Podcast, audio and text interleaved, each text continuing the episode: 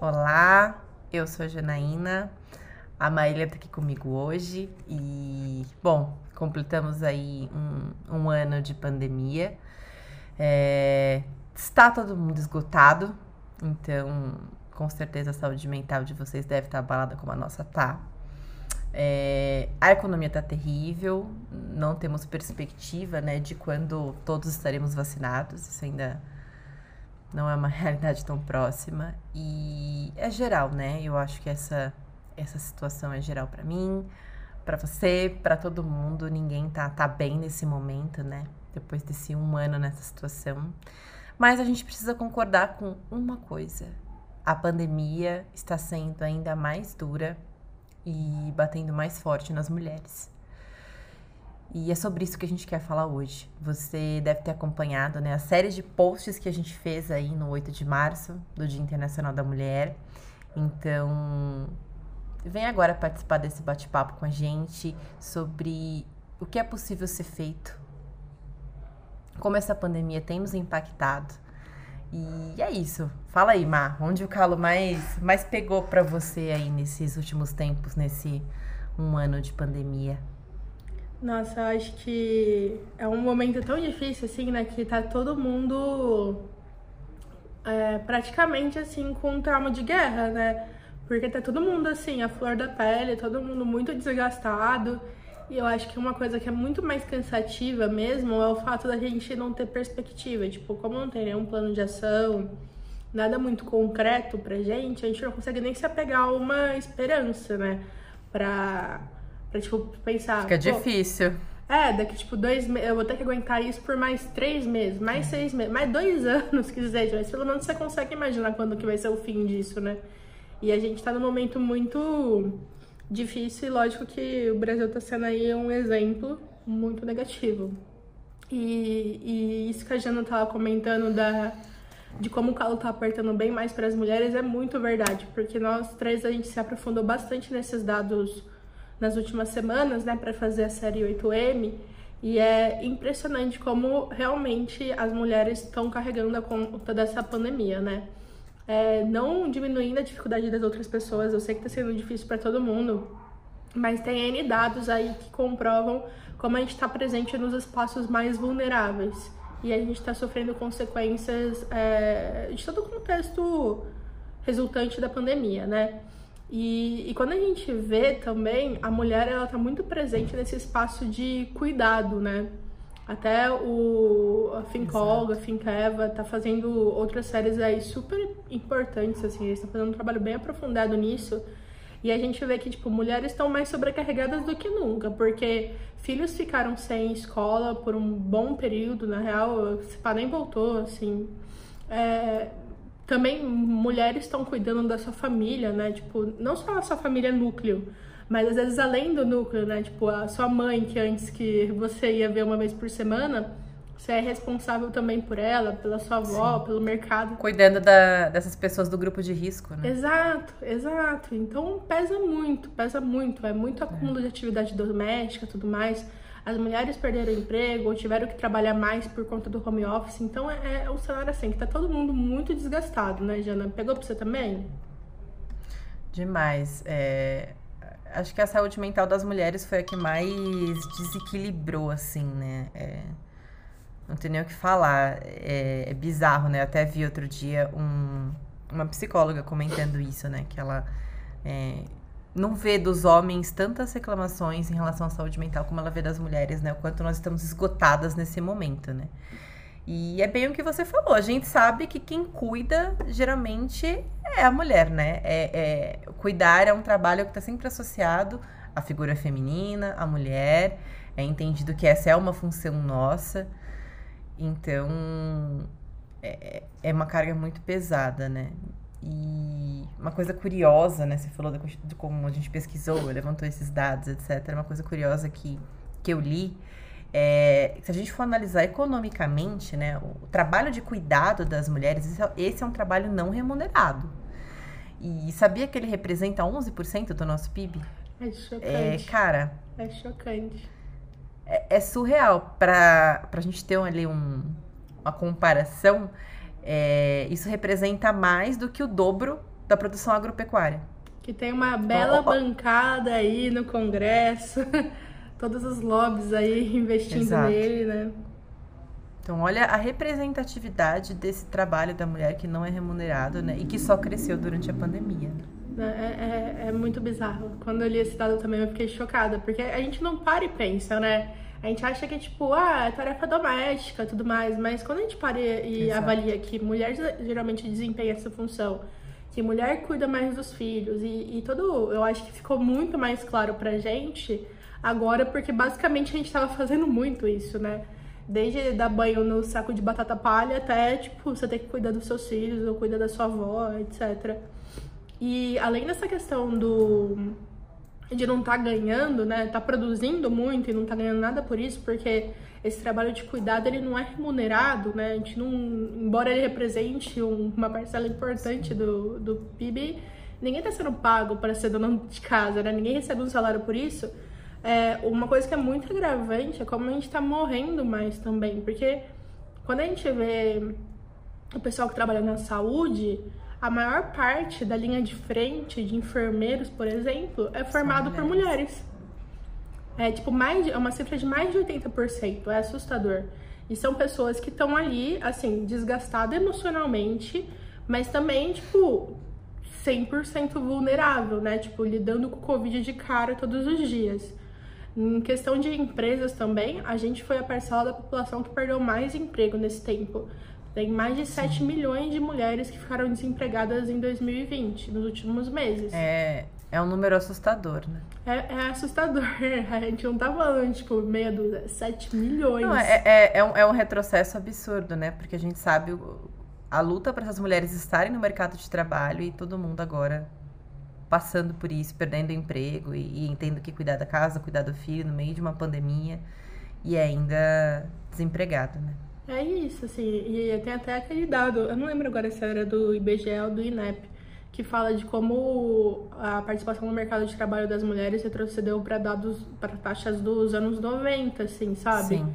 Então é, é, é, realmente muito grave, assim, porque a gente está lutando por isso no sentido da gente estar tá ocupando esses espaços todos os dias, a gente já sabe que é difícil, e que o que a gente tinha já não era o bastante, assim, era muito aquém do que, do que a gente quer, é, ou do, não só do que a gente quer, do que é justo, né, do que dá para ser repartido, é, a gente ainda caminhou para trás. Então é um bagulho muito difícil, muito difícil mesmo, e deixa a gente muito desesperançosa, porque a gente sabe que é um lance que Tem aquela frase da Simone de Beauvoir, né? Que a gente tem que ficar sempre vigilante com os direitos, porque a gente sempre pode perdê-los. E eu tô falando isso com as minhas palavras, porque eu não lembro.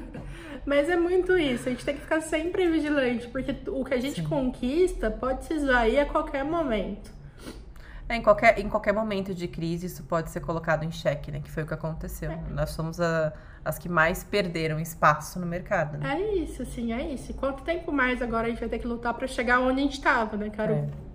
Exato. Quantos anos serão para a gente conseguir recolocar todas essas mulheres de volta no mercado de trabalho, né? É isso. Quantos anos mais para essas mulheres conseguirem alcançar uma outra posição que, enfim, que agora vai ficar só no sonho, né? Uma posição, um cargo maior, uma posição de liderança. É, é muito triste, assim. Eu confesso que também me choca bastante quando eu leio isso. Dá um. É isso. Mas assim, para mudar um pouco o tom desse vídeo, pra gente não terminar todo mundo muito mais depressivo até o, final, assim, é uma coisa que a gente também ficou muito desestimulada vendo todos esses dados. É muito difícil mesmo. Mas é. ao mesmo tempo, a gente que é muito aqui no Despautada, são um ambiente que a gente ajuda a construir alternativas, sabe?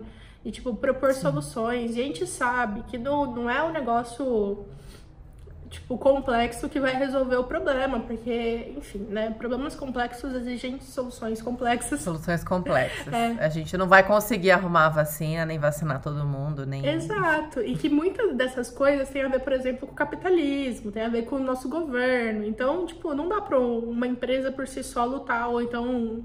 Não. As mulheres nesse momento, assim, desarticuladas com outros movimentos de conseguir fazer uma mudança tão estrutural assim. Mas, ao mesmo tempo, Sim. não dá pra gente se ausentar de qualquer responsabilidade de mudar nosso cenário, né? E as empresas, além do governo, da, do mercado, da sociedade, etc., as empresas têm um papel muito grande e eles precisam se, se apropriar desse, desse, desse problema e, e participar dessa solução, porque não dá para também ficar é, do lado esperando o negócio acontecer. Então, assim, para até fazer um resumão, porque a gente trouxe bastante, todos os posts que a gente fez na última semana, a gente trouxe bastante alternativas, é, ideias é, do que colocar no plano de ação de cada empresa para conseguir colaborar com a luta, né? Além de fazer aquele post muito bonitinho, rosa, com flor, que todo mundo fez no dia 8, tipo, coisa para fazer de fato o ano inteiro. Sim. Então eu queria convidar aqui a, a Jana para me ajudar a gente fazer um resumão, assim, pincelar por coisas mais importantes que você dá para olhar melhor nos posts que a gente fez, mas pincelar aqui algumas coisas que a gente acha tipo essencial. Então, pra gente dar uma esperança, né? É. E... Mostrar que tipo tem caminhos assim pra gente ajudar. Tem caminhos. Sempre tem, basta gente, as pessoas quererem, as empresas quererem, né, fazer algo a respeito. É isso. E assim, vamos lá, eu vou começar então. Bora lá. Vamos mudar a energia desse vídeo aqui, Jana. É... Para começo de conversa, assim, cotas. Eu sei que muita gente torce o nariz para isso, é um, um tema muito polêmico, mas ao mesmo tempo, assim, gente, quem ignora isso é porque não leu bastante não, não se informa ou não foi sensibilizado pela importância disso. Então eu convido vocês a, a pesquisar mais, porque é, a gente acredita muito nessa necessidade de ações afirmativas. Se a gente for esperar antes, a gente ia levar não sei mais quantos anos para conseguir igualdade de gênero. Agora, é, a gente tem uma previsão de 257 anos para ter igualdade de gênero no mercado de trabalho. A gente está falando agora há pouco que a gente retrocedeu 30 anos. Então, se a gente não tiver Sim. cotas é, ou ações afirmativas assim, sejam mais contundentes no sentido de obrigar empresas que tenham mais equiparidade nos seus conselhos na diretoria, é, na contratação mesmo, não, não vai ter jeito. A gente vai continuar reproduzindo esse status quo de tipo, vou contratar homens porque. Sim. Ai, por N motivos que a sociedade e o mercado acham isso, né? E assim, não só na contratação, ensino, recrutamento e seleção, mas também, é, assim como a Magazine Luiza fez, né, a Magalu, é, de fazer trainees, porque o trainee é uma forma legal de não só convidar, porque assim, convidar para fazer alguma função de escanteio não é, não é chamar pro jogo, né? Então a gente quer convidar para participar dessas mesas de decisão. Então, tipo, o trainee é um processo de seleção para levar a pessoa para cargo de liderança. Então já é uma forma de cortar caminhos para acelerar isso. Exato. Então a gente defende muito é a cota alternativa, Jana. E você? Com certeza, eu concordo com você, Ma. É... E só contratar não basta, né? Não adianta você abrir cotas, você abrir vagas destinadas para as mulheres, você contratar e você também não oferecer ferramentas para essas mulheres crescerem dentro da carreira, dentro da empresa. Então, é, é preciso equiparar a proporção de gênero nos cargos de liderança. O trainee é um caminho, mas você pode ter outros caminhos para isso. Então, você pode criar grupos de discussão na sua empresa para combater o machismo na sua cultura, é, que se manifesta no dia a dia e que às vezes é, as empresas acabam não olhando para isso, né? Mas que é fundamental você começar a combater isso. Você pode promover planos de ação, rodas de conversa para estimular essa desconstrução nos homens e promover treinamento para as mulheres da sua empresa estarem preparadas e aptas para assumir essas posições de liderança. É, isso é essencial e a gente ainda vê muito pouco isso nas empresas, né? Não é só contratar para a mulher ser um número, não. É você de fato treinar, você dar espaço para ela crescer, para ela chegar nesse cargo de liderança e equiparar essas proporções. Essas são algumas das medidas que ajudam muito e podem ajudar a gente agora, daqui para frente, correr atrás desse retrocesso todo, né? Não, pessoalmente, eu, eu amo esse tipo de alternativa, assim, pensando em quem trabalha em empresa, porque é, é muito difícil você conseguir engajamento de todo mundo que participa daquela empresa, todos os funcionários, se vocês não envolver, ele, envolver eles no processo. Então, é, se um CEO lá, tipo, manda-chuva, vai e manda uma decisão de cima para baixo, você vai ter um puta trabalho para tipo sensibilizar todo mundo, mostrar a importância, mudança de cultura, incutir isso em processo, fazer todo mundo transformar aquilo de fato em um hábito.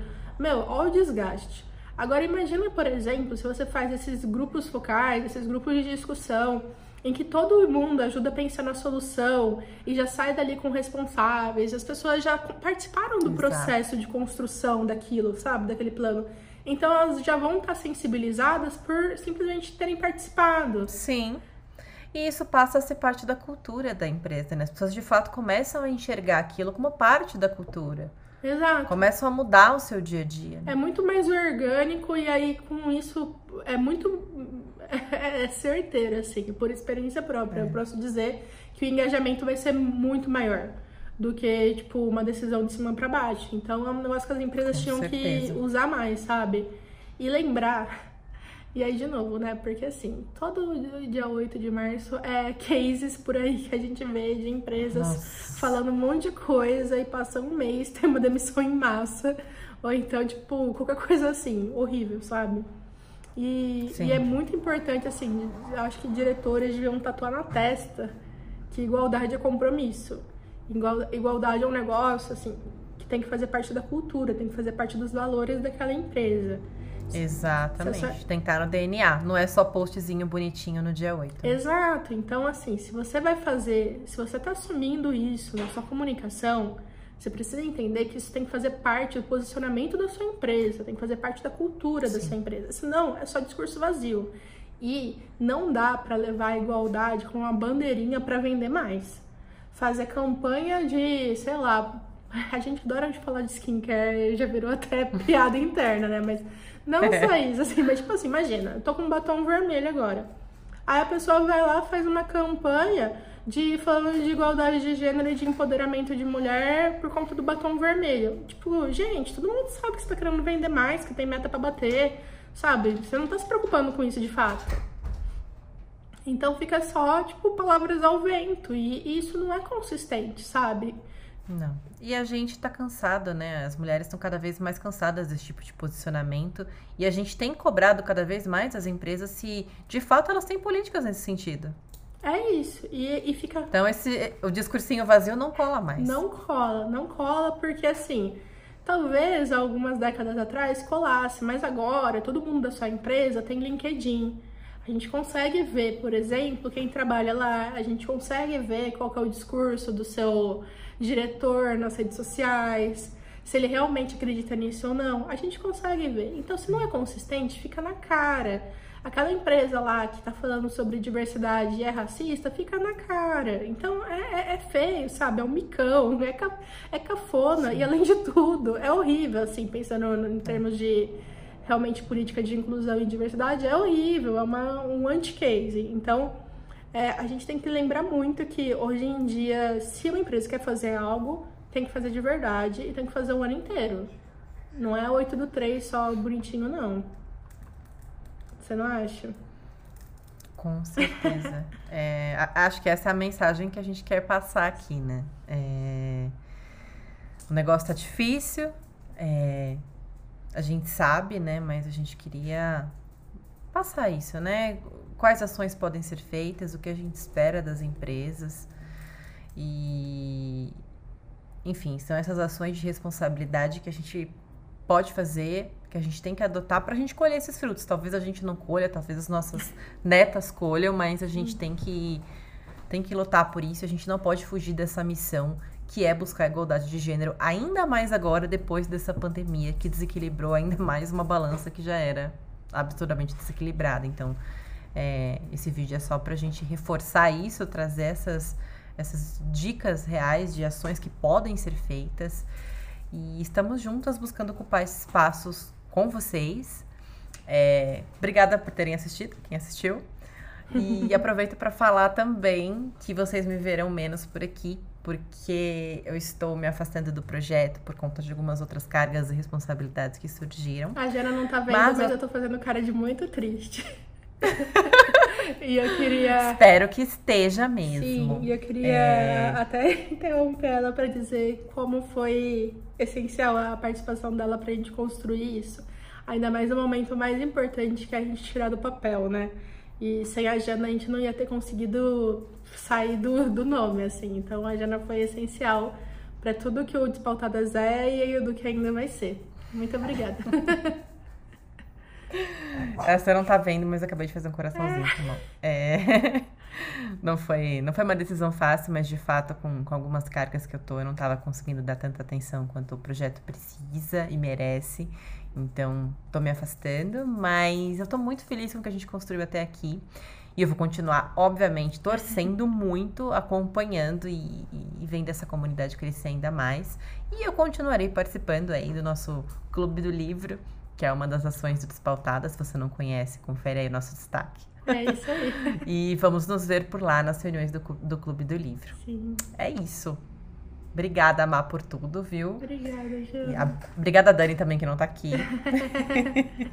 Vou falar obrigada por ela. Ai, obrigada, Jana. ela vai me matar na é hora de editar o vídeo. Ela vai rir com certeza. Mas valeu mesmo. Um beijo, gente, e até mais. Um beijo. Tchau, tchau.